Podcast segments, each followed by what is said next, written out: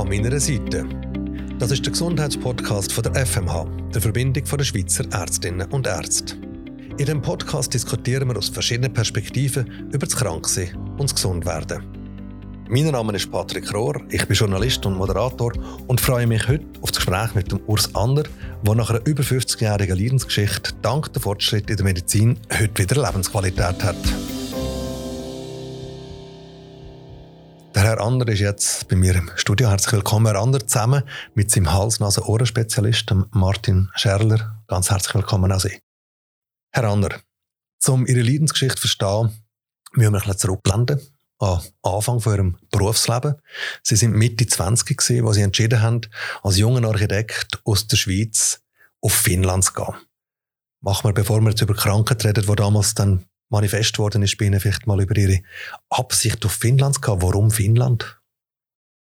Ja, Finnland war äh, in den 60er Jahren ein Mekka für Architekten.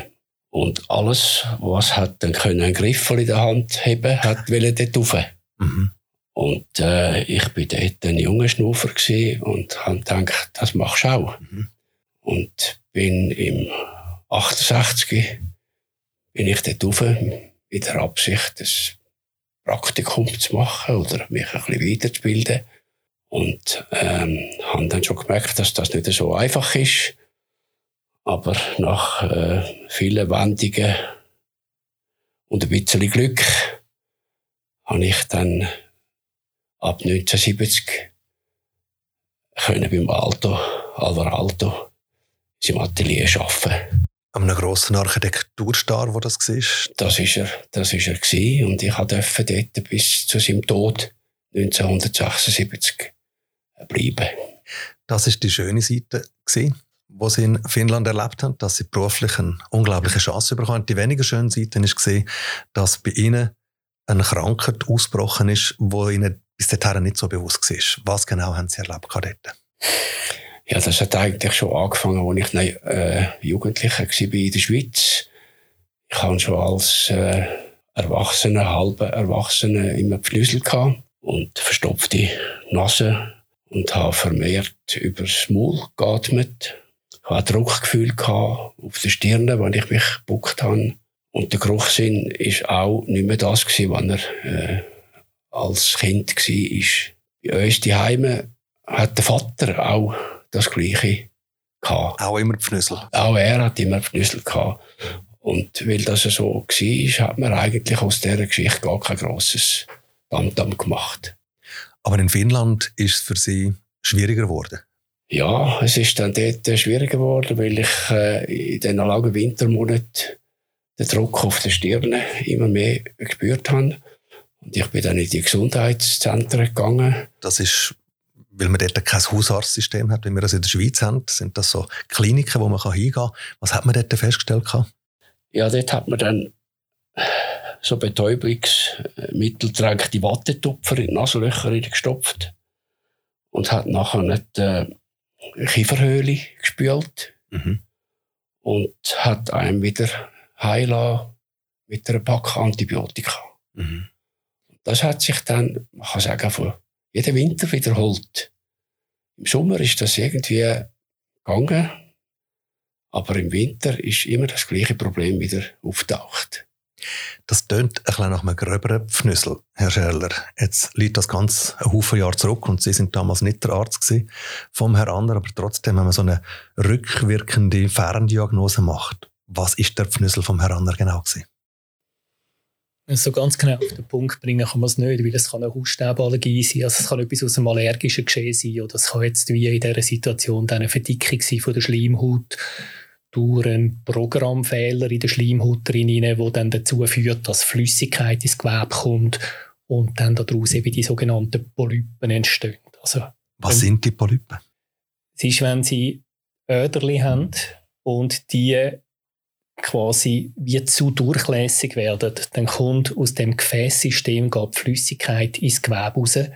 Und wenn Sie sich das vorstellen, wie der Decke oben, Sie pumpen Wasser rein, irgendwann ist es wie so ein Sack, der so puff, oben runterkommt.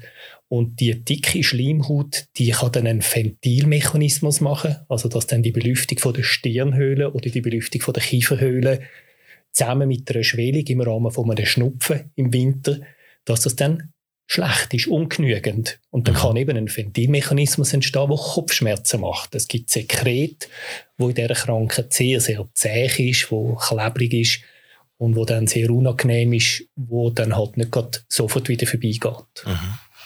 Der Herr Anner hat es gerade eindrücklich geschildert, wenn er in die Gesundheitszentren gegangen ist in Finnland, wo man eben in Finnland halt hat, anstelle von einem Hausarzt, von einer Hausärztin.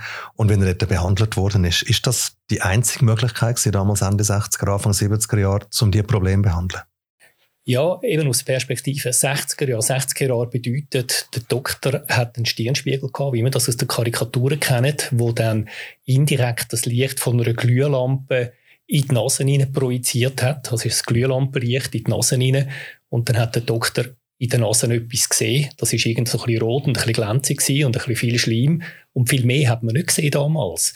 Und dann hat man gesagt, ja, das ist sicher ein Kieferhöhlenproblem. Dann hat man mit einer Nadel versucht, den Schleim rauszuspülen aus der Kieferhöhle. Und das ist nicht gelungen, weil das ist nicht kausal. Das ist nur die Folge, das ist nicht das Hauptproblem. Und die Antibiotika wirken auch nicht kausal wirken. Und darum hat das gar nie wirklich eine Lösung können geben und Sie haben das entsprechend auch weitergetragen während Ihrer ganzen Zeit in Finnland, Herr Anner? Ja, auch wenn ich zum Zahnarzt gegangen bin und der Röntgenbilder Bilder gemacht hat, dann hat es äh, in dem Bericht geheißen, Kieferhöhle Schatten beidseitig mhm. oder Kieferhöhle Schatten links oder rechts. Das hat sich dann wiederholt. Wie stark hat das Ihre Lebensqualität eingeschränkt damals in diesen Jahren? Hat schon bei, bei uns die Heime gesagt, doch nicht so blöd. und ähm, weil der Vater das auch alles gehabt hat, ist das einfach so gewesen. Und mir ist das eigentlich erst in Finnland dann bewusst worden, wo, wo ich dann in diesen Gesundheitszentren gehockt bin und äh, gedacht hat, vielleicht ist das doch nicht so glatt, wenn das sich so jedes Jahr äh, wiederholt. Und mit den Nadeln da im Nähe vom, vom Hirn herum stechen, ist ja äh, mindestens für mich als Laie auch nicht so angenehm gewesen. Das stelle ich mir sehr unangenehm vor. Und trotzdem haben sie die Prozedur gemacht und gemacht und immer wieder gemacht, bis sie dann in die Schweiz gekommen sind. Im Jahr 1994 haben sie dann die Zeit in Finnland abgebrochen, sind zurück in die Schweiz gekommen und haben da dann im 95 zum ersten Mal eine Operation gehabt. Was für eine Operation ist das gewesen? Das ist eine Operation gewesen, wo man mir äh, Polypen geschnitten hat. Mhm. Und ähm, das hat dann gehebt. Mhm. Und ich konnte nachher dann können jahrelang frei durch die Nase schnaufen. Das war das erste Mal, dass man die Polypen wirklich Das ist das allererste Mal, dass man mir Polypen geschnitten hat. Mhm. Erst wieder, als ich in die Schweiz zurückgekommen bin. Warum ist das im 95 erst passiert, Herr Scheller? Ist das dann neu in der Medizin oder hat man das in Finnland nicht gekannt? Man hat in den 90er Jahren eine Entwicklung gehabt, wo man dachte, wir müssen besser sehen, was wir machen. Also bis dahin hat man einfach mit einer Drahtschlinge die Polypen abgezwackt. Mhm. Dann hat es blutet und man hat ganz schnell hat man ganz viel Tamponaden rein da, weil es so fest blutet hat, dass es dann fast weggeschwemmt hat.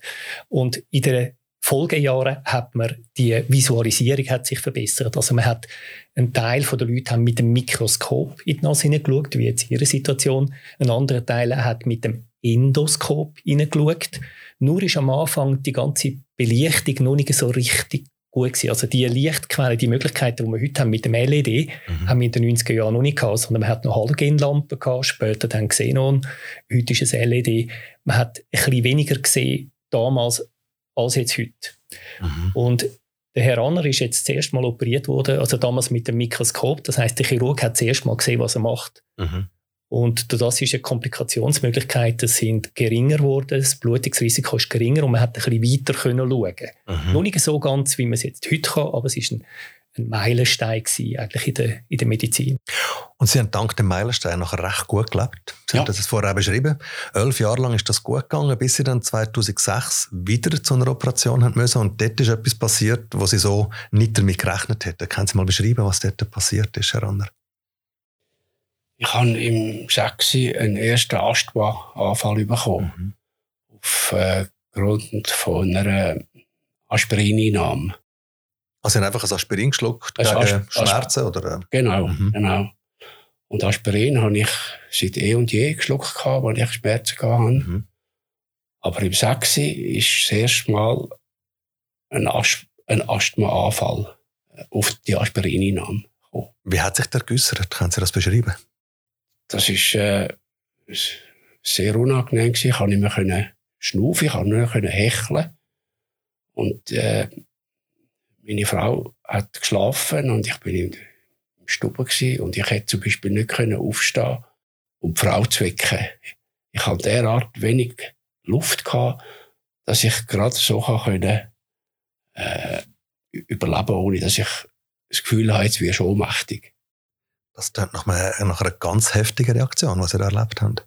Ja, ich bin dann einfach so sitzen geblieben, zwei Stunden lang, bis äh, die Reaktion von der Pille angelassen hat, langsam. Und äh, das ist etwa zwei Stunden gegangen.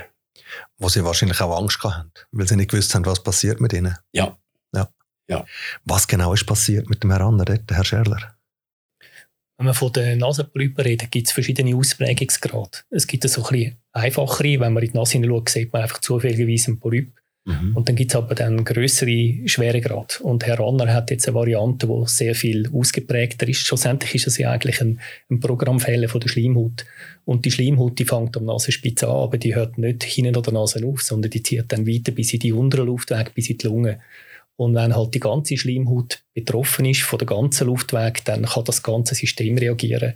Und das heißt, es ist einfach gravierender geworden. Die Krankheit hat sich weiterentwickelt und dass das Asthma dazukommt zu den Polypen, noch zusammen mit der Aspirin-Intoleranz, das ist eine Form von dieser ganzen Polypengeschichte. Das ist einfach die gravierendere Variante von dieser Polypengeschichte. Und in dem Sinne eigentlich gehört das dazu, vor allem bei denen, die eben genetisch vorbelastet sind, also innerhalb von der Familie das äh, mehrfach vorkommt. Mhm. Und warum das Aspirin? Warum hat das so eine heftige Reaktion ausgelöst?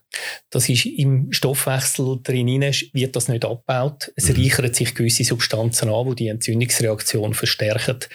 Und das betrifft dann eben nicht nur das Aspirin, sondern es betrifft auch die anderen Schmerzmittel, wie jetzt Voltaren, Ponstan, Novalgin. Es ist das ganze Spektrum da, wo, wo man mal vorsichtig muss sein. Mhm. Das heißt, sie haben ab dem Moment neben den Polypen, wo sie eigentlich ein bisschen gelernt haben, damit zu leben, spätestens nach der Operation mit den 90er Jahren, plötzlich noch etwas Neues gehabt. Sie haben Asthma gehabt. Wie hat denn das ihr Leben verändert? Das hat äh, das Leben insofern verändert, dass ich von diesem Zeitpunkt an am Morgen und am Abend äh, Peak Flow Messungen machen. Peak Flow, das heisst, äh, ich habe in ein Gerät hineinblasen und mit dem Gerät hat man Geschwindigkeit äh, gemessen, wo die Luft aus den Lungen presst. Also beim Ausschnaufen, wenn sie so genau, ausschnaufen. Ja. Genau. Mhm. Und die Werte habe ich dann in ein Asthma-Tagebuch hineinschreiben. Das ich am Morgen müssen machen, das habe ich am Abend müssen machen. Und zudem habe ich müssen mit einem Pulverinhalator inhalieren. Mhm. Morgen zwei Hübe, am Abend zwei Hübe. Und das habe ich dann Jahrzehnte lang praktisch müssen machen mhm. Oder zumindest fast ein Jahrzehnt lang. Weil es ist ja dann zu einer neuen Operation gekommen. Im Jahr 2011 ist das gewesen. Und das ist dort, wo Sie den Herrn Scherler kennengelernt haben. Und beim Herrn Scherler haben Sie ein, im Prinzip die gleiche Operation, die Sie vorher schon mal hatten, nur mal müssen machen. Ähm, um wieder die Polypen rauszunehmen. Herr Scheller, was ist dort passiert, was Sie der Herr Anner zum ersten Mal gesehen haben? Also er hat seine Nase komplett voll mit Polypen, als wäre es nie operiert worden. Was wir zu dem Zeitpunkt hatten, wir haben einfach auf der bildgebenden Seite hat sich ähm, eine Entwicklung abzeichnet, dass wir jetzt mit diesen Computertomographie-Bildern, die wir heute machen wirklich tief in die Nase hineinsehen. Wir sehen alle Details und man kann eine Operation besser planen. Und wenn man einen Stadtplan hat, wenn Sie auf Basel fahren und Sie sind noch nie hingefahren dann fahren Sie einfach mal aufs Gratwohl, dann kommen Sie wahrscheinlich nicht unbedingt dort hin, wo Sie wollen. Das passiert mir in Basel immer noch. Obwohl ich es inzwischen ein bisschen besser kenne, aber ich habe es immer noch nicht verstanden. aber für eine Operationsplanung ist es natürlich komplett relevant, dass man mhm. sieht, wie sieht es jetzt aus zwischen dem Auge und dem Hirn. Und schlussendlich sind die Polypen in einem Schacht zwischen dem Auge und dem Hirn. Und wenn man das nicht sieht, geht man dort nicht hin. Mhm. Und wenn man natürlich bildgebend mehr Informationen hat, kann man eine Operation ähm, genauer planen, man kann sie radikaler, also radikal nicht negativ formuliert, sondern man kann sie genauer ausüben. Mhm. Und ich glaube, das ist der Vorteil, den wir halt einfach haben, schlicht durch die Entwicklung der Zeit. Mhm. Man hat besser können planen, wir haben bessere Instrumente. Wir können heute die Polypen nicht nur abzwacken, sondern wir haben einen sogenannten Shaver. Das heißt, das ist so ein Saugrohr, wo der Polyp in die Sugi hineingesogen wird und dann in den Sugi hinein abgeschnitten wird. Was mhm. natürlich die Sicherheit massiv vermehrt im Vergleich, dass man den Polyp rausreißt mit einem Fastzängli. Also es hat sich einfach die technische Entwicklung hat sich in diesen 10, 15 Jahren ist so viel weitergegangen, dass man von der Sicherheit, von der Planung und dann auch vom Operationsergebnis ähm, deutliche Fortschritte hatte. Jetzt hat der Herr Ander ja neben den Polypen aber auch noch das Asthma gehabt. Was haben Sie dort dagegen machen Das Asthma, das ist natürlich Domäne vom Spezialist von der Lungen und heute ist es so, dass man eigentlich die Interdisziplinarität lebt und ich habe auch meine Pneumologen, wo ich vertraue, vertrauensvoll zusammenarbeite. Und in diesem Moment schickt man den Herrn natürlich zu jemandem, wo man weiss, dort ist er in guten Hand, in mhm. guten Hand aufgehoben. Und der Pneumologe der hat ihn untersucht und hat gesagt, äh, sie müssen jetzt das und das machen in Ergänzung zu den oberen Luftwegen. Es muss mhm. beides gut sein. Wenn er oben schlecht ist, wie ich vorhin gesagt habe, das ist eine Tapete, mhm. die geht von der Nase bis in die Lungen und wenn er oben schlecht ist, ist er unten nicht gut. Also man mhm. muss miteinander muss man beides anschauen. Das alles tönt aber noch nicht wirklich nach Lebensqualität und vor allem nicht wirklich nach einer Verbesserung. Und die Verbesserung, die ist erst jetzt, vor kurzer Zeit eigentlich gekommen, Herr Ander. Ähm, Ende der 10er Jahre, so um 18 hat man plötzlich Medikamente ähm, entwickelt, wo ihren Problemen können helfen. Das erste Medikament 2018, wo sie gerne hätten wollen, wo der Pneumologe, der Lungenspezialist ihnen hat verschreiben haben sie aber damals nicht bekommen, weil die Krankenkasse gesagt hat, das ist noch zu teuer. Was ist ihnen vorgegangen in dem Moment? Was haben sie sich erhofft und wie enttäuscht sind sie gewesen, was sie das nicht bekommen Ja, was kann man als Patient machen? Äh, ich habe gewusst, dass äh, wenn das Medikament nicht bewilligt wird, dann muss ich einfach weitermachen. Mit der Operation vielleicht wieder mit mal? Mit der Operation und, und, mit dem Peak Flow und mit dem Inhalieren.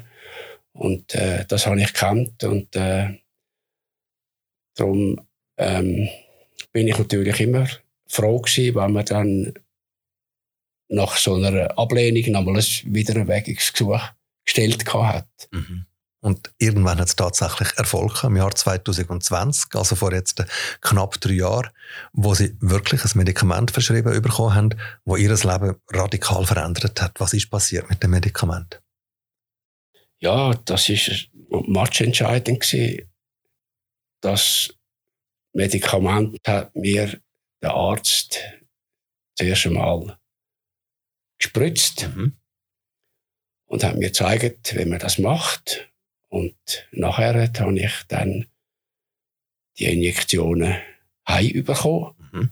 und habe die dann selbstständig alle zwei Wochen äh, injiziert.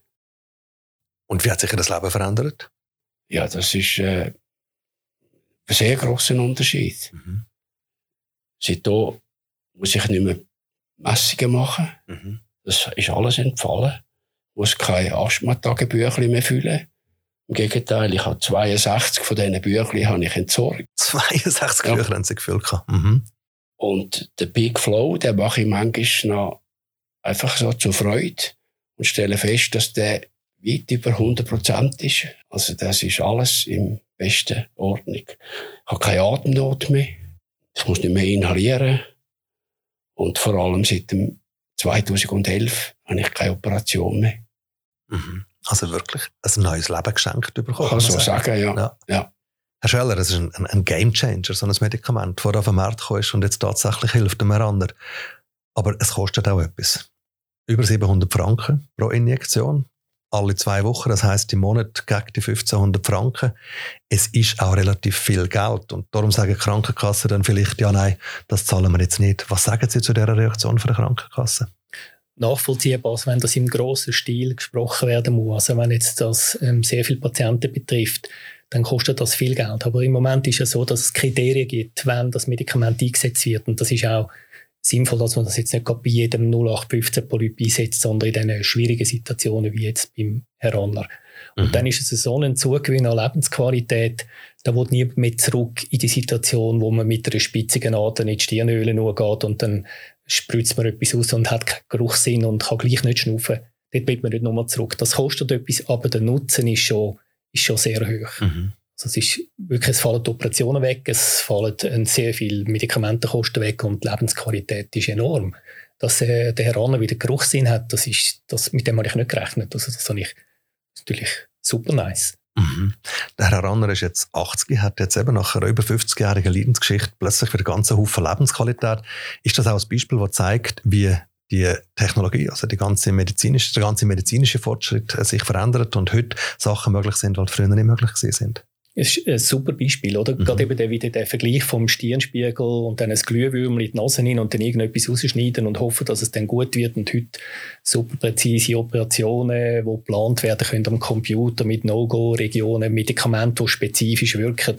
Es sind Entzündungsreaktionen. Und mhm. wenn Sie wollen, Entzündungsreaktion ist wie wenn Sie übermitteln einen Brief. Und Sie können jetzt entweder mit einer Bombe die ganze Gemeinde zerstören, da kommt der Brief nicht an. Aber Sie können natürlich auch den Pöstler fesseln oder sie können den Briefkasten zukleben. Und was wir heute machen, wir einfach den Briefkasten zukleben. Und mhm. dann sind die Nebenwirkungen nicht sehr hoch, der Nutzen ist enorm hoch und es kostet jetzt schon noch, aber irgendwann einmal ist ja der Patentschutz abgelaufen und wenn dann Generika kommen, glaube ich, dann werden die Medikamente noch sehr viel äh, vermehrt können eingesetzt werden, schlicht auch, weil sie gut sind. Danke vielmals, Herr Scherler, für auch die wunderschönen Bilder, dass wir als Laien gut nachvollziehen können, was das alles bedeutet, der medizinische Fortschritt. Danke Ihnen vielmals, Herr Ander, dass Sie ins Studio gekommen sind und Ihre Geschichte erzählt haben. Merci für das sehr offene Gespräch. Und falls Sie, liebe Zuhörerinnen, liebe Zuhörer, jetzt sagen, ich würde meine Geschichte auch gerne mal erzählen, oder Sie eine Anregung oder ein Feedback haben, dann melden Sie uns das. Am besten geht das über die Webseite www.anmeinerseite.ch. Und wer weiß, vielleicht erzählen Sie ja schon bald Ihre Geschichte da bei uns. So wie Tanni Tanner, wo dank der Palliativcare ihren Mann bis zum Schluss von seinem Leben selber begleiten